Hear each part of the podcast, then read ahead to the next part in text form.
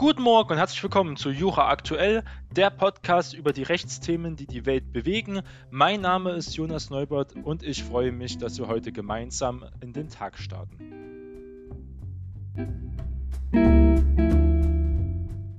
Wir starten unsere Sendung mit dem Infektionsschutzgesetz und zwar soll es davon eine neue Auflage geben, also eine Reform äh, für die Corona-Maßnahmen und hier, das gucken wir uns mal genauer an.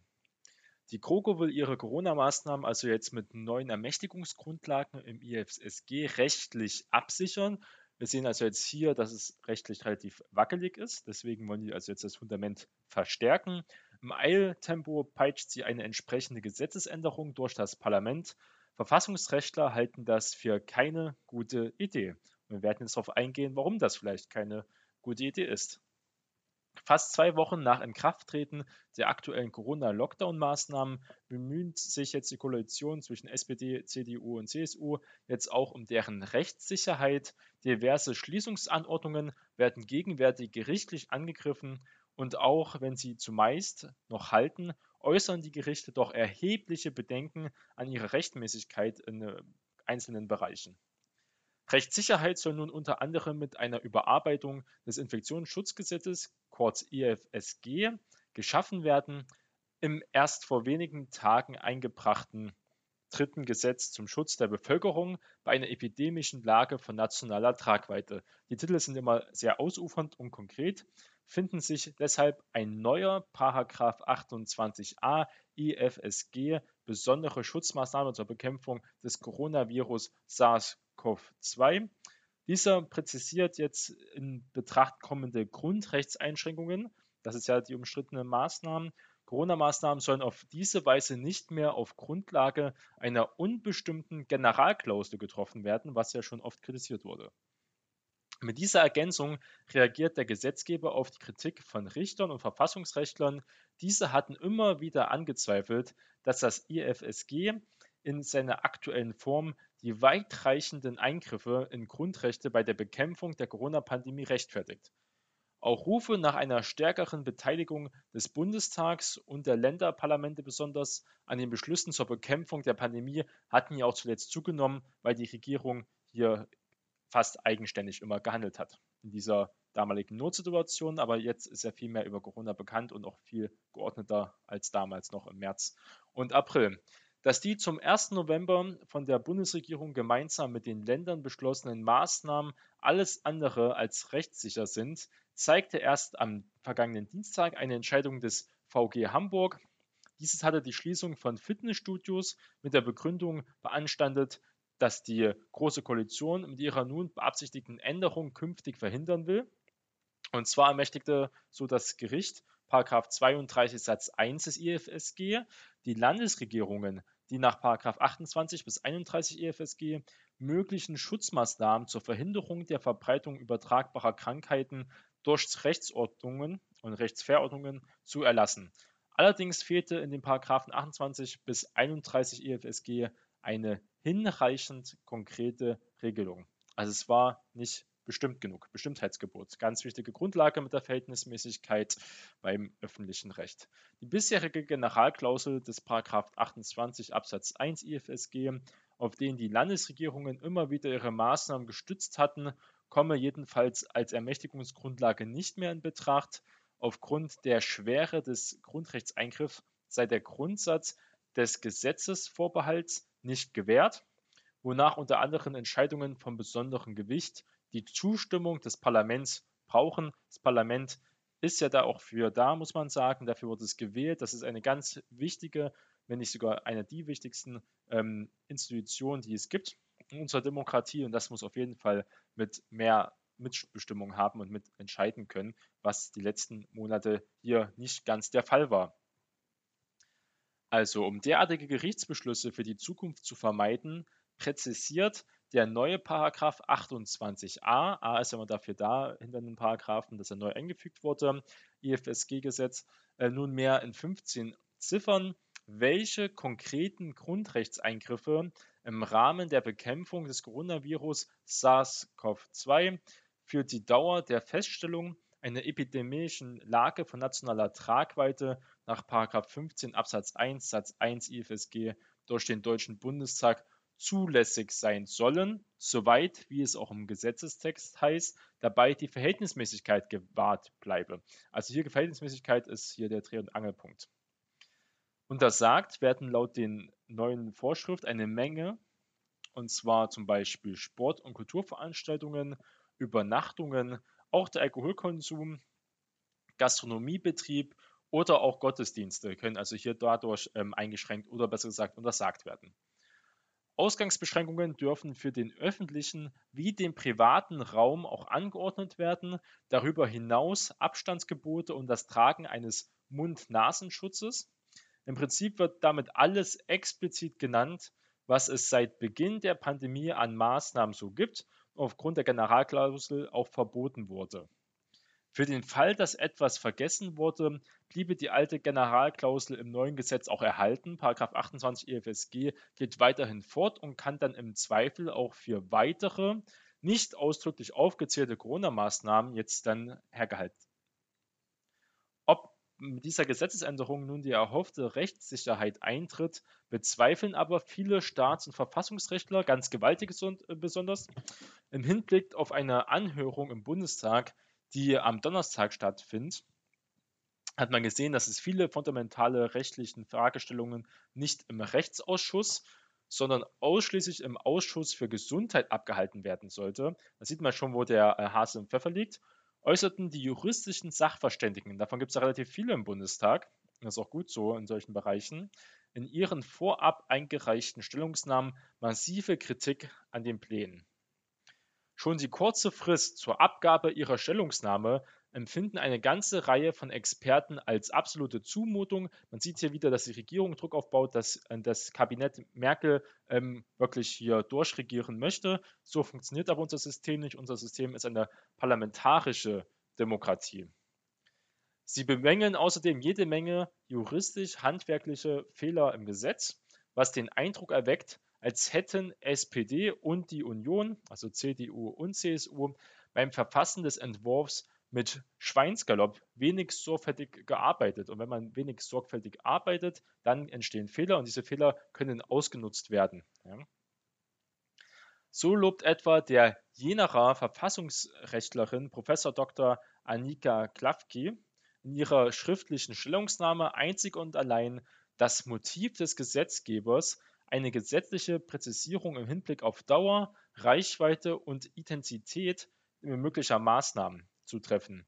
Ansonsten fällt Ihr Urteil zum 28a IFSG komplett vernichtend aus, nämlich die Verfassungsrechtlerin sagt, die Zusammenstellung der aufgelisteten Maßnahmen sei in dieser Form nicht geeignet, die Anforderungen an den Bestimmtheitsgrundsatz in Bezug auf eingriffsintensive Bekämpfungsmaßnahmen zu wahren. Frau Professor Klafki stößt sich daran, dass die Maßnahmen rechtstechnisch als bloße Regelbeispiele, nämlich mit insbesondere, das heißt, die sind nicht darauf begrenzt, insbesondere, nur als nur Beispiele sind genannt, ausgestaltet seien.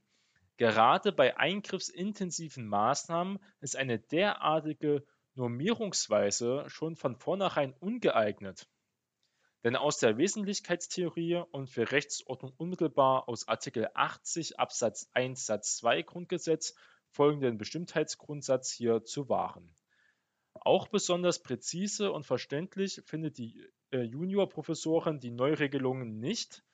Stark freiheitsbeeinträchtigte Maßnahmen für die Ausgangsbeschränkungen oder die Reisebeschränkungen würden nicht näher ausgestaltet und auch nicht äh, durch spezielle Tatbestandsvoraussetzungen oder eingeschränkte Maßnahmen auf hier die Rechtsfolgenebene begrenzt, muss man wirklich sagen.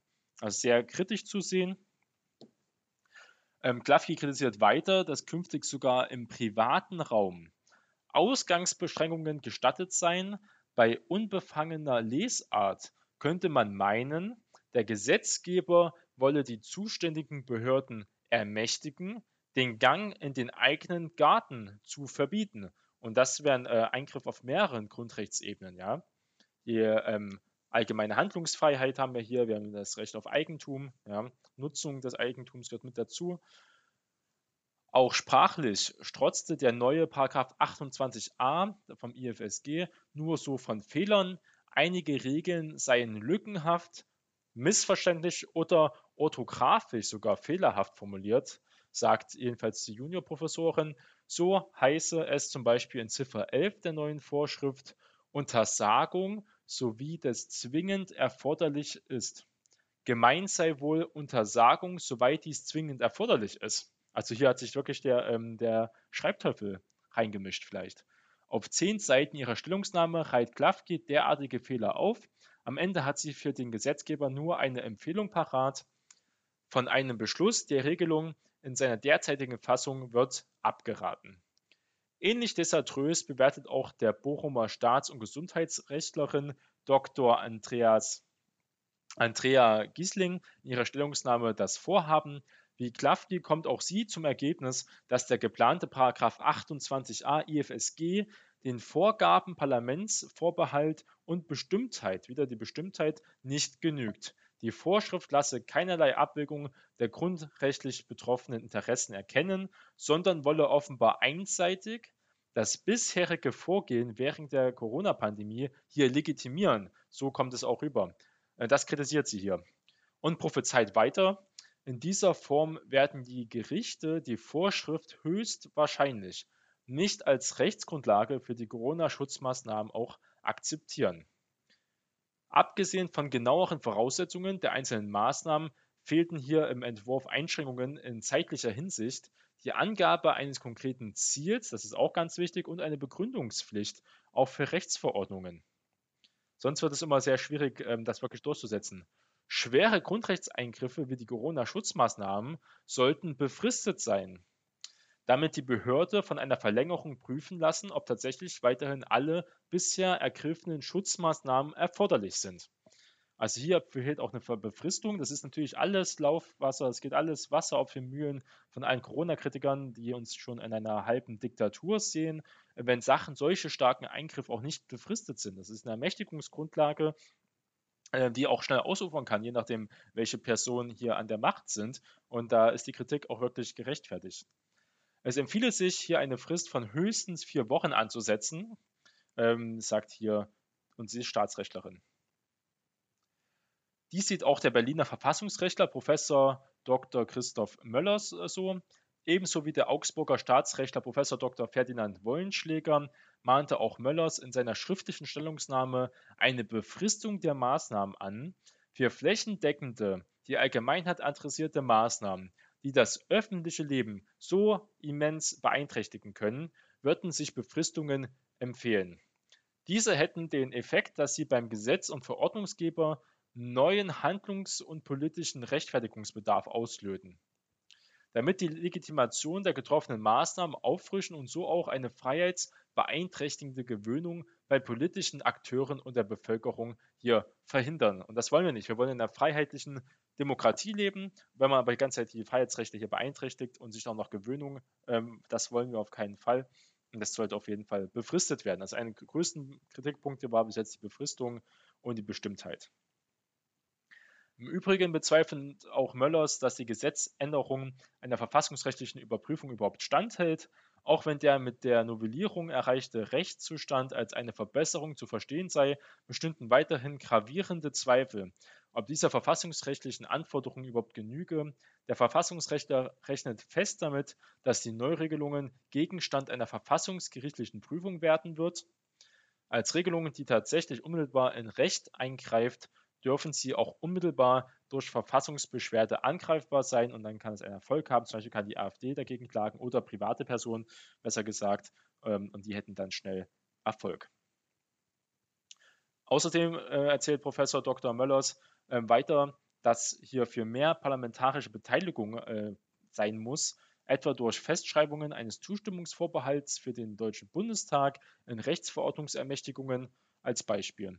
Dieser sollte für den Fall vorgesehen werden, dass die Bundesregierung oder ein Bundesministerium zum Erlass einer unmittelbar in Grundrechte eingreifenden Rechtsverordnung ermächtigt würde, um den besonderen demokratischen Legitimationsbedarf, es das Parlament ja ausführen soll, solcher Maßnahmen auch zu entsprechen. Außerdem sollte der Gesetzgeber des Bundesgesundheitsministerium damit beauftragen, die wissenschaftliche Bewertung der getroffenen Entscheidungen einem dazu berufen, unabhängige und interdisziplinare besetzte wissenschaftlichen Gremium anzuvertrauen. Das wäre sehr gut, weil es ja auch ein wissenschaftliches Thema ist, ähm, die ganze Corona-Pandemie. Der Deutsche Anwaltsverein mahnte unterdessen an, das IFSG, um eine spezielle Regelung zugunsten von Rechtsanwälten zu ergänzen, natürlich für ihre Lobby, was ja auch nur äh, verständlich ist. Bei allen Regelungen auf der Grundlage des Infektionsschutzgesetzes muss gewährleistet sein, dass die Tätigkeit von Rechtsanwältinnen und Rechtsanwälten nicht eingeschränkt werden darf. Insbesondere ist zu gewährleisten, dass alle Bürgerinnen und Bürger das Recht haben, sich jederzeit an Rechtsanwältinnen und Rechtsanwälte zu wenden, egal äh, wie stark jetzt die Pandemie noch werden sollte zum Beispiel. Ob sich jetzt die Große Koalition die zahlreichen Bedenken und Anregungen der ähm, auch hochprofilierten Juristen zu Herzen und sich die Zeit für die Korrektur nimmt, erscheint indes sogar eher unwahrscheinlich. Denn voraussichtlich schon nächste Sitzungswoche soll das Gesetz im Bundestag verabschiedet werden. Also auf die kommenden Gerichtsentscheidungen darf man gespannt sein. Wir haben also immer noch auf jeden Fall genug äh, Stoff für unsere Sendungen. Wird also noch viele, viele weitere Jura-News-Folgen geben. Das ist ein sehr interessantes Thema, das werden wir hier auf jeden Fall weiter verfolgen. Jetzt sehen wir jetzt auch wieder, zum Beispiel hat das VG Saint-Louis, ja, pandemiebedingtes Betriebsverbot für kosmetische Fußpflege auch vorläufig für rechtswidrig erklärt. Andere äh, Länder hatten schon längst die Fußpflege wieder erlaubt, zum Beispiel, weil man auch hier keinen Vergleich, ähm, sagt, Gleichheitssatz hat mit den Friseusen zum Beispiel. Die Friseursalons haben ja auch, auch Tattoo-Studios. Da wird jetzt vieles ähm, aufgehoben, nämlich ist nicht ersichtlich ähm, das höhere Infektionsrisiko bei Friseursalons und bei Kosmetik. Ja, und ob ein Friseur auch systemrelevant ist, ähm, ist sehr zweifelhaft, muss man sagen. Auch eine kosmetische Fußpflege ist nicht systemrelevant und darum kann man die eigentlich ganz gut vergleichen. Ähm, das wurde auch kassiert und da werden noch mehrere Sachen auf jeden Fall folgen. Unser weiteres Thema heute ist äh, eine schwere Niederlage für den Bund, weil der Bund auch wieder Fehler gemacht hat. Deswegen kann man nur wieder raten, dass die Regierung sich wirklich nochmal äh, intensiv mit dieser EFSG-Reform beschafft, also wirklich beschäftigt und auch ändert. Um was geht es jetzt bei der nächsten Folge? Und zwar geht es ja um eine Atomklage und die hat Erfolg und zwar hat Vattenfall geklagt gegen den Bund. Die Verfassungsrichter geben einer Beschwerde des Energiekonzerns Vattenfall also statt. Der Bund muss nachbessern und vor dem Internationalen Schiedsgericht hängt eine weitere Klage auch an. Um was geht es hier? Der Atomausstieg in Deutschland hat doch noch ein Nachspiel. Wer hätte das gedacht? So ein schneller Ausstieg, der relativ unreguliert war nach Fukushima. Also wurde es ja wieder von Angela Merkel durchgepeitscht, muss man sagen. Ohne große Diskussion hat man einfach einseitig gesagt, ähm, Deutschland als einziges Land der Welt, wir steigen aus der Atomenergie erst einmal aus. Die Bundesregierung muss die Entschädigung für die Kraftwerksbetreiber neu regeln. Das Bundesverfassungsgericht gab einer Beschwerde des schwedischen Energiekonzerns Vattenfall teilweise statt. Das ist schon ein großer Erfolg für Vattenfall. Für die Bundesregierung ist das eine schwere, schwere Niederlage. Die Änderung des Atomgesetzes aus dem Jahr 2018, das die Entschädigung regeln sollte, sei unzureichend und außerdem wegen formaler Mängel nie in Kraft getreten. Ganz wichtig. Entschied jedenfalls das Bundesverfassungsgericht in einem am Donnerstag veröffentlichten Beschluss, Vattenfall begrüßte hier die Entscheidung uneingeschränkt. Also viel Applaus von Vattenfall. Bisher war in der Branche eine Entschädigung von rund einer Milliarde Euro erwartet worden. Viel höher dürfte die Entschädigung aber selbst bei einer Neuregelung auch nicht werden. Also es geht nicht unbedingt um die Höhe der Entschädigung. Der, Mund, der Bund muss hier die Betreiber der Atomkraftwerke E.ON, auch RWE, ENBW und Vattenfall nur für Strommengen entschädigen, die ihnen beim allerersten Gesetz zum Atomausstieg 2001 zugebilligt worden waren, die sie nach der Revision des Ausstiegsbeschlusses, damals 2011, das war dann nach Fukushima, jetzt aber doch nicht verbrauchen können. Zudem sollen sie für Investitionen entschädigt werden, die sie im Vertrauen auf eine Verlängerung der Laufzeiten getätigt haben. Also unglaubliche Summen von Geld werden jetzt äh, vom Steuerzahler äh, werden jetzt für diese Entschädigungen äh, benutzt, muss man sagen. Das gleiche wird auch, ist es ja auch passiert mit E.ON, RWE, auch beim Kohleabbau. Also die verdienen sehr, sehr viel Geld, RWE und auch E.ON und investieren das jetzt hoffentlich in erneuerbare Energien. Es scheint auch so, dass zum Beispiel RWE hier viel auf Windenergie setzt. Da sieht man, dass der Staat also hier Konzernen hilft, die Energiewende zu vollziehen, aber massiv helfen. Da kann man die Konzerne auch gleich mit verstaatlichen. Im Sommer 2010 waren der Atomausstieg revidiert und die Laufzeiten verlängert worden. Nachdem es jedoch im März 2011 ja im japanischen Fukushima zur Re Reaktorkatastrophe kam, kassierte der Bund im Sommer diesen Beschluss auch schon wieder und besiegelte den Atomausstieg endgültig.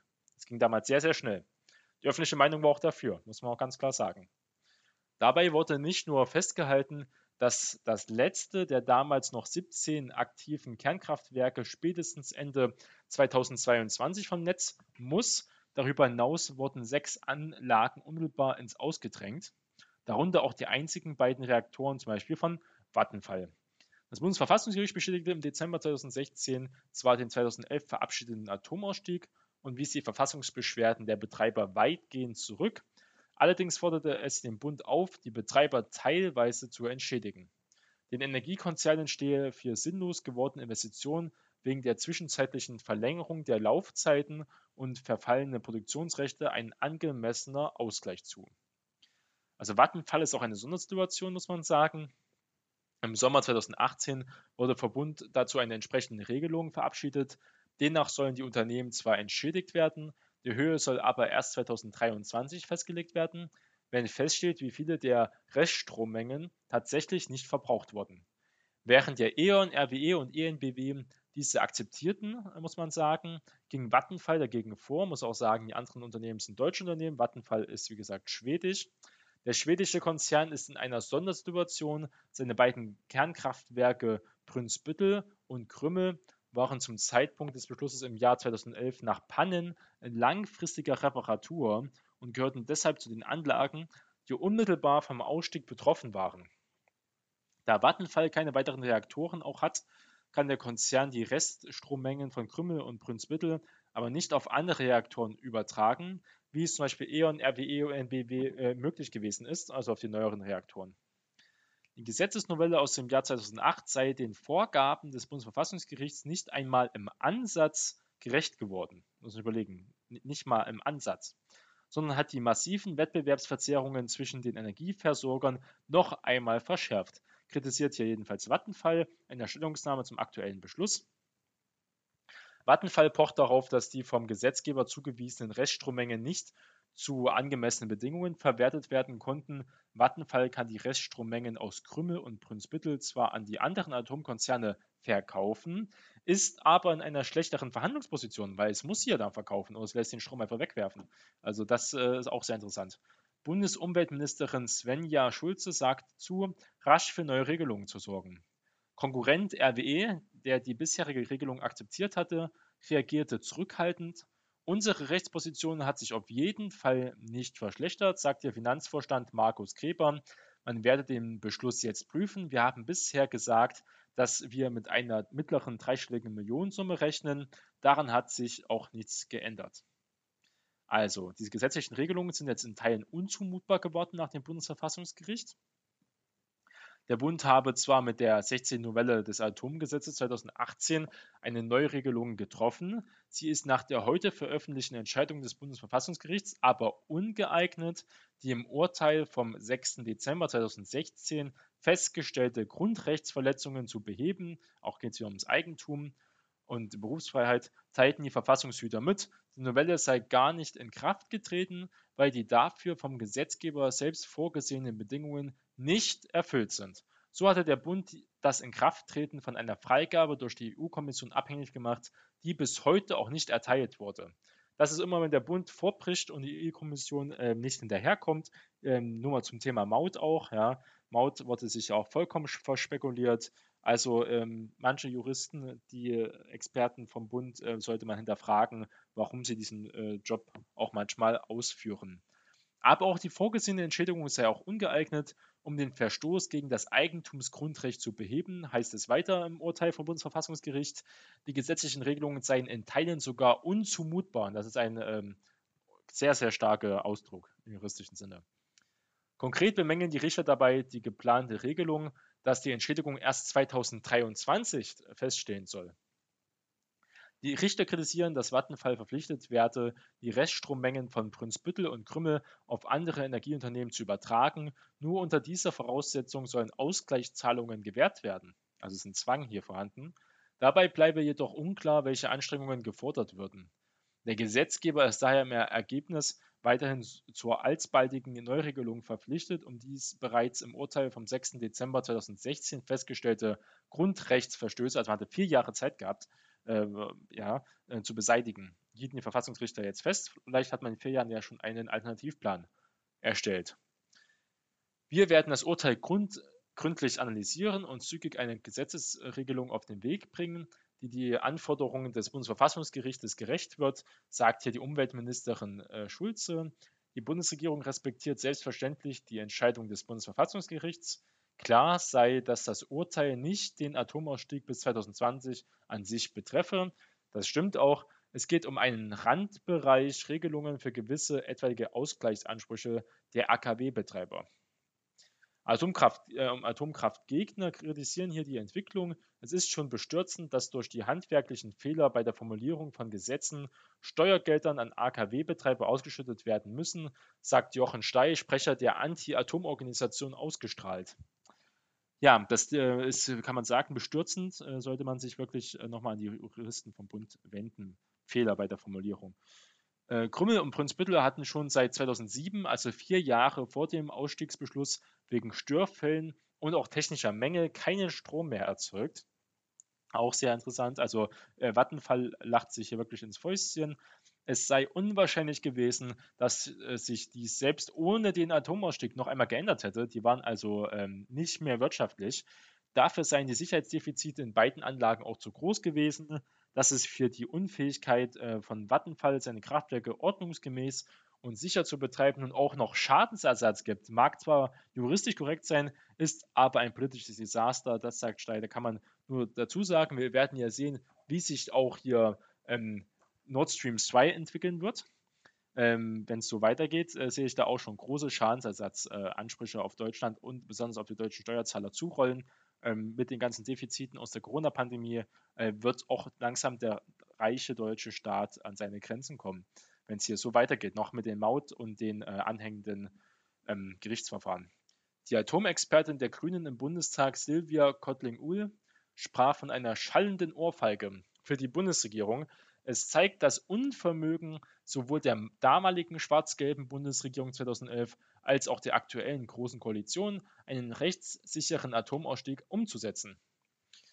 Vattenfall war gestern den Atomausstieg auch vor dem Internationalen Schiedsgericht der Weltbank in Washington vorgegangen. Hier geht es sogar um Forderungen von mehreren Milliarden Euro wegen der dauerhaften Stilllegung von Krümmel und Brunsbüttel. Die Verhandlungen ziehen sich schon seit Jahren. Ein Urteil ist noch nicht in Sicht. Ähm, das wird sich also nochmal ziehen. Ob dann wirklich welche Zahlungen rauskommen, äh, ist da noch ein bisschen fraglich. Aber man muss wirklich sagen, es ist äh, ganz äh, schwer nachzuvollziehen. Diese ganze Regelung, da merkt man, dass es gefühlt eine Panikreaktion war. Es war eine Panikreaktion. Wir gucken uns aber jetzt mal die Stromproduktion in Deutschland an, mal ein paar positive Sachen zu nennen. Die deutsche Stromproduktion besteht Stand 2020 zu 51,8 Prozent aus erneuerbaren Energien, das heißt also Solar, Windkraft, äh, Wasserkraftwerke, aus 20 Prozent aus Kohle, da steigen wir ja auch bald aus, also bald 2038. Äh, Erdgas haben wir 12,8 Prozent, Kernenergie haben wir auch immer noch äh, 12,1 Prozent und sonstige konventionelle Energieträger nur 2,5 äh, Prozent. Da sehen wir aber, dass Kernenergie immer noch 12 Prozent ausmacht. Wir sollen in zwei Jahren aus dieser Kernenergie aussteigen. Was gibt es für Möglichkeiten? Mehr Erdgas, ja, müsste man vielleicht zum Beispiel ähm, Nord Stream 2 fertigstellen. Mehr Kohle, eher unwahrscheinlich. Oder mehr erneuerbare Energie, das wird eigentlich der Weg sein. Es ist halt schwer, ähm, das so schnell hochzuskalieren. Das wird die Zukunft sein, erneuerbare Energien. Das dauert aber seine Zeit und ist auch sehr kostenintensiv. Deutschland braucht eigentlich jedes, jeden Cent, um den in Zukunft Technologien zu investieren, wie zum Beispiel der erneuerbaren Energie. Auch diesen Prozess werden wir weiter auch für euch verfolgen. Wenn euch die Folge gefallen hat, könnt ihr gerne in die Beschreibung gucken und unseren Kanal, unseren Podcast unterstützen. Vielen Dank fürs Zuhören. Starten Sie in ein erholsames Wochenende. Wir hören uns am Montag wieder. Bis dahin bleiben Sie uns gewogen. Ihr Jura Aktuell Podcast mit Jonas Neubert.